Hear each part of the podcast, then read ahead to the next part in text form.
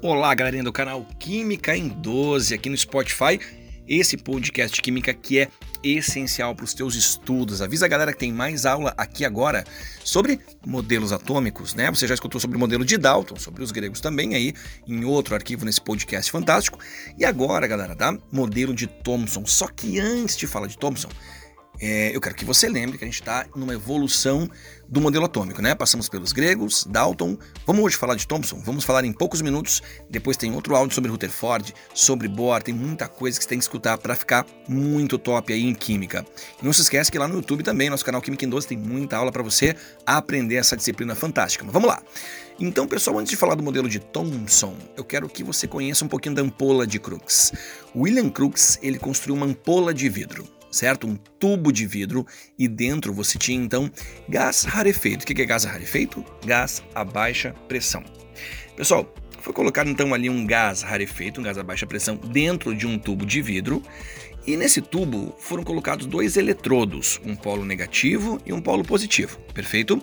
Polo negativo, nome dele, cátodo. Polo positivo, nome dele, anodo. Pegou? Polo negativo, cátodo polo positivo ânodo, isso conectado em extremidades dessa ampola de vidro e dentro um gás rarefeito. Agora a gente vai dar uma descarga elétrica nesse gás rarefeito, certo? Essa descarga elétrica, então, galera, tá? Ela vai provocar o aparecimento de um feixe luminoso dentro da ampola de Crookes, estamos falando ali, né? Bom, galera, esse feixe luminoso, então, essa aparição aí de, de luz, era totalmente desconhecida, não sabia o que, que era. Então, vamos testar para ver o que, que é isso, tá? Quando eles baixavam mais ainda a pressão dessa ampola, essa luz, ela acabava tendo uma incidência maior ainda, tá? O brilho era cada vez maior. E aí, pessoal, o que é, a grande dúvida, o que é esse feixe luminoso? Vamos fazer alguns testes aqui, tá? Quando aproximaram placas positivas e negativas desse, desse feixe luminoso, eles perceberam que esse feixe sofreu uma deflexão e uma atração para placas positivas. Então pensa comigo, se esse feixe é atraído para placas positivas, é porque então esse feixe ele é negativo negativo. Estamos falando de algo negativo, né? E aí, que nome vamos dar a esse feixe? Como ele saía do cátodo, nome dele, raio catódico. Então esses raios catódicos, eles apresentavam carga elétrica negativa. Muito bem. Mais uma experiência importante usando a ampola de Crookes foi colocar um pequeno catavento dentro da ampola. Tá? Um pequeno catavento. Imagina você, é, é, essas, essas, por exemplo, rodas d'água, esses moinhos, algo semelhante, mas algo muito pequeno para caber numa ampola de vidro. Esse material, né, esse, esse catavento era feito de mica, um certo mineral de baixa densidade. Quando eles acionaram então a descarga elétrica, estamos falando de 10, 15 mil volts, tá pessoal? Então os raios catódicos movimentaram o catavento. Se os raios catódicos movimentaram o catavento, é porque então, pessoal, estamos falando de partículas. Quando um ventilador, por exemplo, tá, é, tem suas hélices acionadas, né, você balançando ele para lá e para cá, é porque o ar se choca contra essas pazinhas e ele entra em rotação né? Ou era formado por moléculas, partículas, então os raios catódicos eram partículas. Os raios catódicos eram partículas negativas e assim eles movimentaram o catavento. A gente pode falar que o raio catódico ele é corpuscular, corpuscular. Então outra experiência que foi importante aí, né? Outra coisa, pessoal, esses raios catódicos eles não eram desviados quando encontravam um obstáculo. Tá? Mesmo em posições diferentes, o cátodo e o ânodo, tá? os raios catódicos caminhavam em linha reta, perfeito? Então estamos falando de partículas negativas né, que caminham em linha reta. Bom, o que foi determinado tempos depois também foi que, tá? Ó, preste bem atenção agora, foi que essa partícula chamada raio catódico que vai receber o nome agora de elétron. O elétron, então, ele é muito menor, ele é muito mais leve que o átomo. Se o elétron é muito mais leve que o átomo, galera, então quer dizer que o átomo é divisível, tá? Então quer dizer que repare só, tá? Existe algo menor que o átomo, então o átomo ele é divisível. Pronto, então John Thomson, usando a ampola de Crookes, concluiu que o átomo era divisível. Thomson ficou conhecido como o cara que dividiu o indivisível, né? Sentiu então o poder do cara? Pois é, galera. Então Thomson, ele descobriu que o átomo era divisível.